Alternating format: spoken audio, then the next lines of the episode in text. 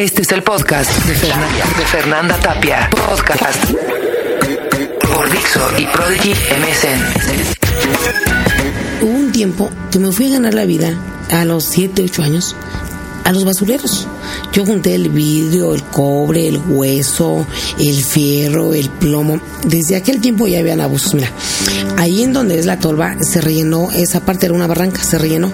Y, la venían a rellenar de varios lugares de, de la República, cascajos y todo lo que salía de las fábricas. Y me acuerdo que en aquel tiempo juntábamos las bolsitas de jabón que traían tan, po- tan poquito polvo de jabón, este, lo juntábamos, estábamos las bolsas y juntábamos en botecitos el jabón de polvo. Luego venía en la basura muchas cortezas de jabón de pasta. Toda esa corteza de jabón de pasta, nosotros la juntábamos, la hervíamos y la poníamos a- en la leche chipilo, en, el, en, en esa, en ese bote de, de cartón de la chipilo. Y entonces ya lo dejamos que se cuajaba y lo cortábamos en rebanadas para ir a lavar. ¿Qué hacíamos? Nos íbamos al río a lavar o juntábamos el agua en la tierra, hacíamos hoyos y ahí dejamos que se llenara cuando llovía y después ya que se asentaba sacábamos el agua. Con esa nos bañábamos. Llegábamos a comer que los quelites cuando había, las verdolagas, las papas que era una maravilla el día que yo comía papas era como Ok. comer un pavo sí este y te voy a decir una cosa y mi mamá siempre estuvo mala de la vista mi mamá este estuvo ciega mi madre casi toda su vida ella aún así tuvo, nos tuvo porque eh, en aquel tiempo como mi papá trabajaba en te digo de, obrero este hizo mi mamá un coraje se le reventaron las retinas hizo un coraje con una de las vecinas, le tiró los tendederos a mamá de ropa y pues mamá le dio mucho coraje y dice que además sintió como le picaron los ojos y ya empezó a dejar de ver y cuando ya le hicieron los estudios le dijeron que era la retina, la operación era muy cara, mi papá nunca tuvo para eso, el seguro el seguro no se la pudieron hacer y mi mamá sí se quedó. Entonces, eh, yo antes de irme a la escuela, le preparaba a mi mamá para que hiciera de comer y le calculaba el aceite, le doraba la sopa. Mi mamá ya nada más le echaba el agua y la sal y esperaba, ¿no? Que hirviera y así, ¿no? Bueno. Entonces, todo eso que yo viví, fíjate que hizo que me revelara y dije, no, o sea, yo este crié pollitos me acuerdo que compraba yo pollitos de 50 centavos y eran pues eran unos gallotes este criaba yo conejos criaba yo muchas cosas me iba a los basureros, me llegué a vestir de la ropa que me encontraba yo en la basura, de la ropa que me regalaban, de los zapatos que me encontraban. Hacía yo muchos mandados. La gente me daba los 20 centavos la moneda de cobre. Este, o habían veces que yo para ver la tele, ¿sí? Tenía que ir con doña Margarita. Doña Margarita vivía como a tres cuadras ahora de como está poblado, ¿no? Si yo quería ver el, el programa que a mí me gustaba, el programa del Coster. Yo tenía que pagarle a doña Margarita 20 centavos, pero como yo no tenía dinero por ver la tele, entonces a mí doña Margarita me ponía primero a lavar los trastes, a tender las camas, a trapear, a pues, barrer y trapear, y ya cuando terminaba entonces ya, ya tenía derecho de ganarme Ver la tele. ver la tele. Y así lo hacía. Entonces, fíjate que en aquel tiempo conocí a una señora que se llama Lupe. Esa señora se veía que tenía dinero. Mi papá me mandaba por el pulque a comprar. Siempre yo iba a comprar un litro de pulque, un litro de pulque. Y al comprar ese litro de pulque, un día me caí a una zanja. Y me puse a llorar. Porque mi papá, además, era muy duro. Dije, no, pues me van a pegar, me puse a llorar. Llega la señora y me dice, ¿qué haces? Y está yo en la zanja. Dije, es que me caí, no me puedo salir. Entonces ya me, la señora me dio la mano y me sacó. Y me dijo, ¿dónde vives? Le dije, no, pues allá arriba por donde está la maguera. Y me dijo, ¿se te cayó el pulque, verdad? Le dije, sí. Dije, y el cambio también. Y sí, ¿por qué lloras? Pues me van a pegar. No, dice, no te van a pegar. Dice, vente. Ya, me llevaron otra vez a la pulquería. Me volvieron a comprar pulque y me dieron, en ese tiempo eran 50 dos que nos de cambio, me los dieron. Y ya me fui. Y me dijo la señora, yo vivo, aquí estoy viendo toda la maguillera, todo derecho, donde veas esta perra, ahí vivo. Ah, bueno, y cuando quieras irme a ver, ve. Entonces ya, fíjate, fui, dejé el pulque y todo, y otro día dije, sí voy a ir a buscar a la señora. Y fui a buscar a la señora. Entonces ya, fui donde encontré la perra, se llama Leida, ahí amarrada, ahí dije, aquí vive. Entonces allí fui con la señora, le ayudé a lavar sus trastes, estuve platicando dónde iba y todo, y me regaló una muñeca. Pero una muñeca grandísima que no se veía en ningún lado, ¿no? Entonces ya llegué, ese día estuve con la señora, llegué ya tarde, como a las 7 de la casa, mi mamá pues le dijo a mi papá, por supuesto, ¿no? Que yo me había ido todo el día y que había llegado a esas horas. Entonces, este, pues que me pega, ¿no? Me, dio mis cinturonazos, pero vieron la muñeca. Entonces mi papá pensaba que yo me había robado la muñeca. Y me dijo, y párate, y ahorita, ¿no? Pues me volvió a pegar. Y me dijo, ¿me vas a llevar? Algo es que me la regalaron. ¿Quién te va a regalar esa muñeca? ¿De dónde la tomaste? Y que no es que, no es que me la regalaron. No, no, no te creo. Esa muñeca es muy cara. Nadie te la pudo regalar. A ver, llévame a dónde pues en primero me pegó y después ya tuve que llevarlo allá con la señora. Ya llegué como a las 11 de la noche y le toqué la puerta, le dije, que es allí? Y ya salió la señora. ¿quién? Dije, yo, doña Lo pequeño Concha. Conchita, sí. Ahí voy, hija, espérame, ahí voy. ¿Qué pasó? Ya. Y es que mi papá quiere hablar con usted. Y ella dijo, ah, buenas noches. Yo soy el papá de este, de este, Concepción, sí. Oiga, pues mire, yo vengo a regresar a esta muñeca porque esta niña no sé por qué se tuvo que llevar lo que no es de ella y yo no quiero problemas. Y entonces le dijo doña Lupe, no, espere señor. No. A ver, yo le regalé esa muñeca a su hija. ¿Cómo que usted le regaló esa muñeca? Si yo le regalé esa muñeca, es que ella me ayudó a hacer mi quehacer y yo le, yo le regalé esa muñeca, yo se la quise regalar y ella no se la robó. Y no me diga que ya le pegó, no, pues sí le pegué. No, pues es que eso no se hace ya me regresé con la muñeca. Pues imagínate que estaba más grande la muñeca que yo. O sea, por eso mi papá dijo que se impactó, dijo esa muñeca se la robó, pues quién se la pudo haber regalado, ¿no? Bueno, pues me dio con todo, este, me llevé la muñeca y a partir de ahí tuve yo mucha este, frecuencia de visita con la señora. Porque le iba yo a ayudar temprano, después ya me iba a la escuela, o sea, la escuela me bajaba para allá abajo, ella me regalaba ropa. Fue, ella fue cuando me llevó al cine, a conocer el primer cine en toda mi vida a ver la película que hasta ahora ya de grande recuerdo, que es la de los Andes, donde se comen, que se cae el avión en la nieve y todo eso. En, aquellos tiempos yo nada más veía la nieve y la... No, ni entendía la película, porque además acá me decía, nunca había ido a un cine que estaba en el molino. Entonces, cuando ya salimos del cine, yo le dije que iba al baño y ellos, ellos me dijeron que me esperaban afuera y yo no alcancé a oír que me esperaban afuera y con yo saliendo los vi dije, no, ya me dejaron aquí, ¿y qué voy a hacer? Y me puse llori, llori, llori, llori y después entraron por mí. Ay, hija, ¿cómo es que te íbamos a dejar? No, ándale, vámonos. Y ya. Entonces, esa señora yo le ayudé mucho a la señora porque además déjame decirte que tenía uno que se llama Felipe con discapacitado. Ella era doña Lupe, su hija era Rosa. Tenía una niña que se llamaba Anel y su hijo que se llamaba Felipe. Felipe era discapacitado el niño tenía como parálisis cerebral. Entonces yo les ayudaba también a cuidarlo. Entonces, desde aquel tiempo, yo empecé así como que a ganarme la vida. Sí, y este, y a ver, ¿no? Entonces yo lloraba en la noche. Y yo decía, ¿por qué me tocó ser pobre? Porque además déjame decirte, fíjate, que yo y a mi mamá y a mi papá, pero más a mi madre, que en paz descanse, que decían, no, cuando en aquellos tiempos todo era barato todo era barato y el dinero valía, ¿no? Y entonces yo decía, ¿y por qué no me compró muchos zapatos para cuando yo creciera? Yo así pensaba. ¿O por qué no me compró anillos? Yo decía, no, que sí, no, yo decía, si todo era barato como ella decía, ¿por qué no me compró nada? Yo así pensaba, Entonces, bueno, pues te digo, estuve trabajando desde muy niña. Este, esa es la etapa de la niñez. A veces, em, en la milpa, oía yo los aviones y cada que yo oía un ruido de un avión, yo me escondía entre la milpa, porque me daba miedo. Y ya cuando pasaba así, ya el avión, ya salía yo y veía, ¿no? Esa raya de humo que, que iba marcando, antes marcaban esa raya de humo, ¿no? Se veía la raya así. Y yo decía, ¿qué se sentirá subirse a un avión? Yo decía, algún día yo me voy a subir. Fíjate, pero también decía, no, pero sí. Y luego ya volteaba yo me veía mis zapatos, si no tengo ni para mis zapatos, ¿cómo estaba subiendo un avión? Así, yo así decía, ¿no? Y entonces fíjate que a mí, de todos mis hermanos, fue la hija que más me pegaron. Que más me pegaron, ¿eh? O sea, porque haz de cuenta que si yo me iba a diario, diario me pegaban. Y diario me iba. Entonces así se me como tres años que diario me pegaban, diario, diario, diario, diario. Y yo no entendía, ¿eh? O sea, no, yo me iba. Yo decía, es que yo tengo que trabajar y es que yo, tengo que trabajar. Pero sabes qué, nunca, este, mis padres, eh, bueno, en, su educación, en sus conocimientos, nunca se sentaron a platicar conmigo ¿por qué hacía yo eso? ¿O por qué me iba, no? A lo mejor si alguna vez hubieran sentado a platicar conmigo, yo les hubiera explicado, ¿no? Es que yo me quiero ir a que me paguen a trabajar y, o sea, no es malo lo que yo hacía, ¿no? Porque mira, mis lápices terminaban así chiquititos. Yo no tenía derecho a perder un lápiz, ¿eh?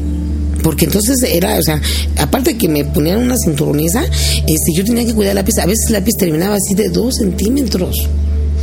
Entonces, en verdad nos sacábamos un lápiz. En verdad cuidábamos un cuaderno. Yo iba a la escuela, nunca tuve para el uniforme. A mí nunca me compraron un uniforme. Y pese que mis calificaciones eran de 10, 10, excelente, 9, ¿no? Las primeras 9 y 10, después 10, 10, 10, 10, luego excelente, excelente. Siempre. Pero a ver, no tuve un uniforme. Fui abanderada, no tuve a veces ni para las calcetas. Entonces yo recitaba cada ocho días. Todos los lunes recitaba yo. ¿sí? Mi madre, este, enferma de la vista, nunca pudo ir a firmar una boleta. Conchita, tú siempre fuiste muy trabajadora. Sí. Pero te has metido además en lugares donde normalmente no son bien vistas las mujeres o en los más sufridos. Eh, ¿Estuviste en la industria de la construcción? Por las épocas del temblor, cuando entraron mujeres, pero, ah, hijo, les hacían la vida imposible, ¿no? Estuviste, pues ya veo que maquilabas, vendías. ¿Qué ha sido lo más difícil de todo lo que has hecho? Incluido ahorita que estás ayudando a más gente. ¿Qué ha sido lo más difícil de todo? Fíjate que lo más difícil de todo, lo más difícil de todo que a veces el ser humano no logra superar, es tomar la decisión de hacer las cosas. Eso es lo más difícil de todo. Fíjate que a mí me costó más trabajo salirme de donde yo estaba, porque además déjame decirte que de esa parte después de la escuela, que siempre me quedé con aquellas ganas de comerme el pedazo de menta, que nunca tuve para comprarme el pedazo de menta. Todo el mundo salía al recreo con sus tortas y yo me quedaba a estudiar adentro del salón porque no tenía yo dinero. Este, siempre me quedaba como la niña cohibida dentro del salón porque además sí era la más aplicada y, todo, ¿no? Y la más admirada, pero siempre era yo la más pobre y la más aislada. Por lo mismo. Entonces, te voy a decir que ahí, en esa etapa de la primaria, me fui con una amiga a las obras. Me fui a las obras, a, a, este, a lo que fue anteriormente Lomas de Chapultepec todo lo que es la parte de Coajimalpa, que se empezaba apenas a hacer unas grandísimas casas, ¿sí? Claro. ¿Sí? No había transporte. Yo me tenía que parar a las 4 de la mañana, pasaba a Genoveva por mí a chiflarme y nos íbamos a Chapultepec. Había un colonón de gente ahí en el sitio de Chapultepec y de ahí salían con seis personas, cinco personas, porque el chofer somos seis, para irnos a Coajimalpa, ¿sí? ¿Qué hacíamos allá en el cerro? No había comida no había en dónde comprar, y más aunque hubiera ni dinero teníamos. Si de vez en cuando llegaban las señoras a vendernos tacos, y si no, ¿sabes qué hacíamos? Nos subíamos al cerro a cortar los nopales, los todos esos viejotes, los asábamos enterrados con una varilla, y entonces ya los abríamos con la cuña y nos comíamos la pulpa con sal. Eso es lo que hacíamos. Entonces, yo no podía cargar la carretilla bien.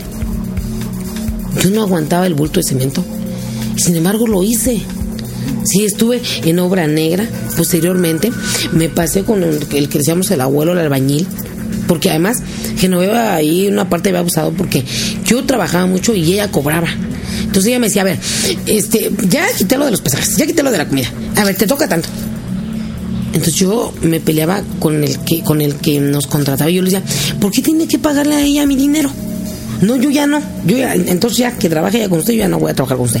Entonces yo ahí en la misma hora le pedí a un señor al abuelo, le dije, abuelo, decíamos al abuelo, abuelo, ¿por qué no me das trabajo? Y él empezó a reír y me dijo, ay, mija, ¿qué quieres? Dame trabajo, le dije, porque ya no voy a trabajar de pintora. Y me dijo, ¿qué vas a hacer? Le dije, no sé pero ya no, con Geno ya no le dije porque ella se queda con mi dinero, le dije, y este, y, y, todo me quita y nada más me deja lo que ella quiere, le dije, no. Además le dije, ya le dije yo al arquitecto que me pagara, le dije, no, le paga a ella, le dije, yo ya no lo voy a trabajar.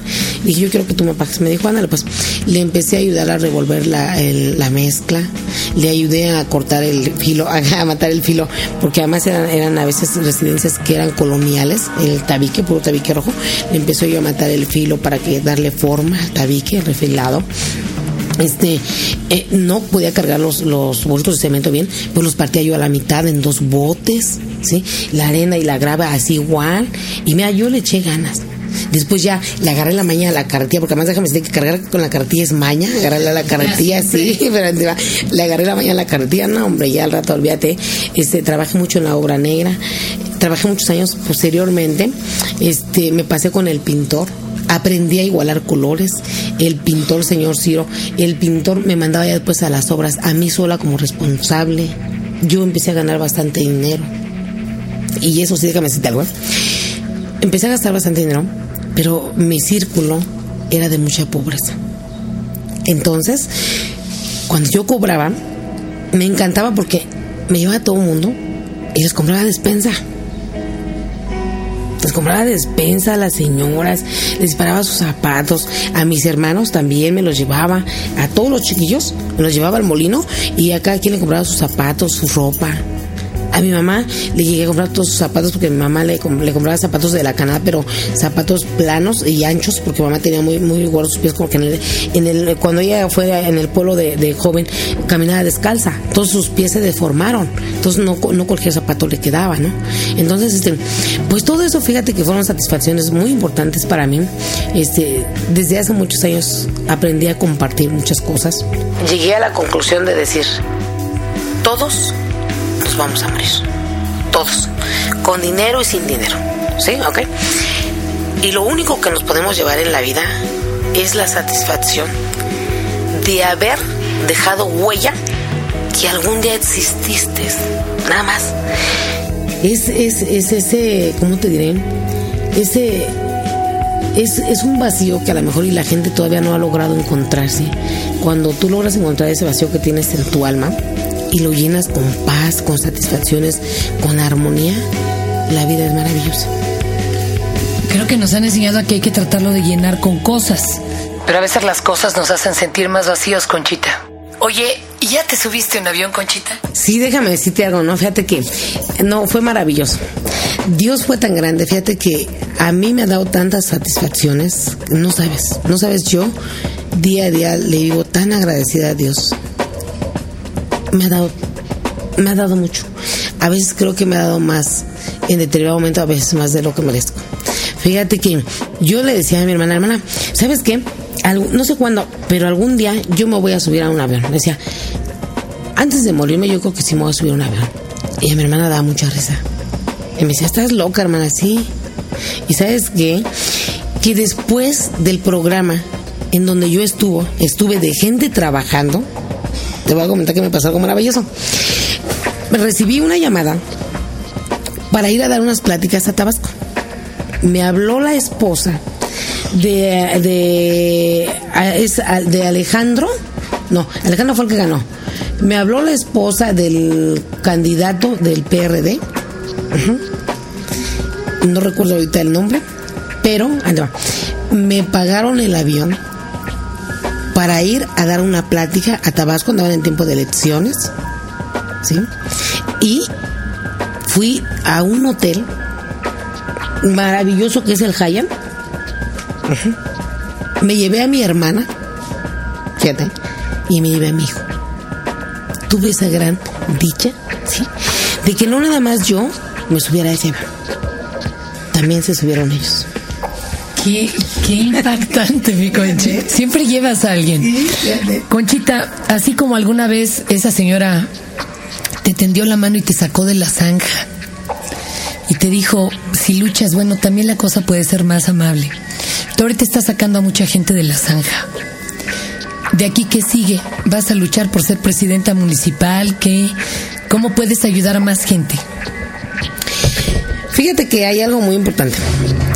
Eh, yo he llevado a la experiencia, por supuesto, que viene basada en la práctica, que cuando uno quiere ayudar al ser humano, no es necesario tener muchos cargos. ¿eh? No, nada más es tener voluntad y decisión de hacerlo. Yo he ayudado a la gente desde antes que Dios me dio la oportunidad de tener cargos. Claro que cuando Dios me dio la oportunidad de tener cargos la pude ayudar más.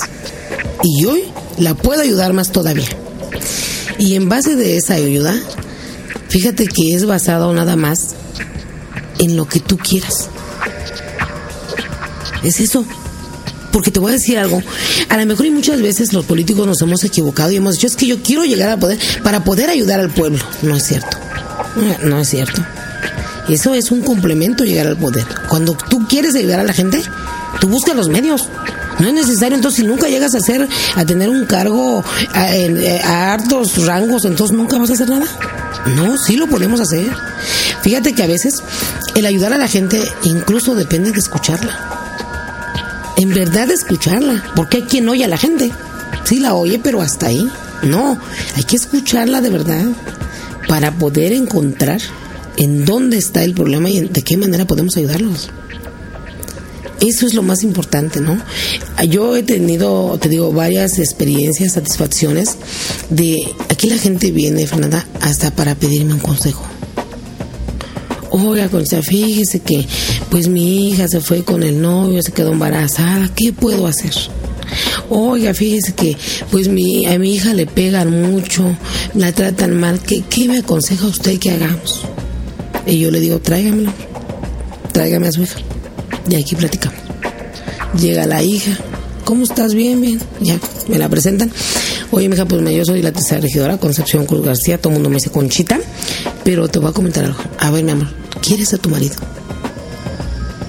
No, pues, ah, bueno. Yo parto de ahí. Porque te voy a poner un ejemplo. Cuando uno quiere a alguien, las mujeres, las mujeres, entregamos todo. Al 100 a cambio de nada. Pero eso sí hay algo muy importante. Nada más es cuando queremos a alguien. Y aguas cuando dejamos de quererlo, ¿eh? Porque cuando ya dejamos de quererlo, hasta ahí llegó. Entonces yo lo que le digo, a ver, partes de algo. ¿Quieres a tu marido? Algunas, no, pues sí, ok, amor. Si quieres a tu marido, entonces lucha por él y ya le digo las formas. Y si no lo quieres, no te engañes. Dale las gracias. No esperes ayudar de demás niños, mi reina. Y sabes que lucha sola. La mujer, Dios nos dio la fortaleza para salir adelante en la vida con marido y sin marido. Con hijos y sin hijos, ¿eh? Cuando nosotros nos lo proponemos. Entonces, no es la primera mujer en la tierra que se va a quedar con uno, dos, tres hijos, no. Aquí han venido señoras que se con ocho hijos. Y ahí andamos echando la mano y yo sí les digo, aguas y ya cálmese, ya no más hijos. Y no porque yo sea egoísta, sino porque tener hijos es muy fácil. Pero vamos más allá de qué queremos para nuestros hijos. ¿Qué vamos a hacer? No nada más es tenerlos por tenerlos. Entonces yo trato siempre, a veces mando a llamar al marido y le digo, dile a tu marido que te acompañe, por favor. Quiero platicar con los dos. Y ya les he dicho, ¿no? No son ustedes. Yo ya no soy. Ni eres tú, ni es usted. Son ellos. Los niños que traen cargando. ¿Qué va a pasar? Háganlo por ellos. Ahora, háganlo por ellos en la medida que haya un amor en ustedes. Y si no, no lo hagan ni por ellos, ¿eh? No, nada más sean responsables con ellos y acá en su vida. Conchita, me, me tiene muy conmovida esta plática. Creo que a mí me cuesta mucho trabajo amar al prójimo. No me cuesta trabajo ayudarlo, pero amarlo es algo bien difícil. Y tú irradias amor.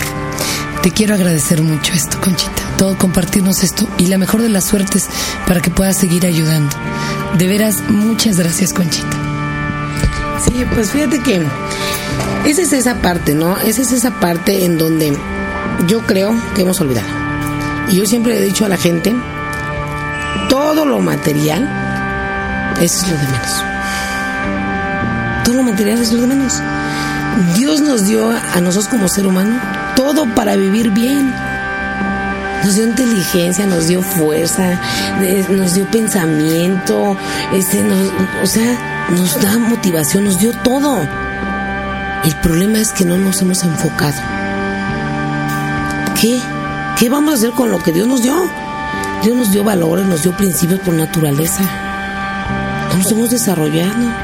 Mira que en la medida que nosotros, cada uno del ser humano aprenda a amar a su prójimo y a respetarlo, No necesitamos tantas leyes, ni necesitamos tantos policías, ni, ni necesitamos tantas armas para... No. No, te lo juro que no. La paz debe estar en nosotros mismos para poder estar en paz con nuestro prójimo. Es eso. Entonces, yo creo, y ahí, mi política es esa. Yo no percibo la política para enriquecerme, no.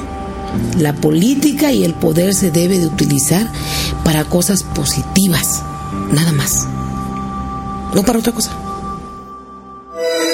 Este fue el podcast de Fernanda, Tapia. Podcast por Dixo y Prodigy MSN.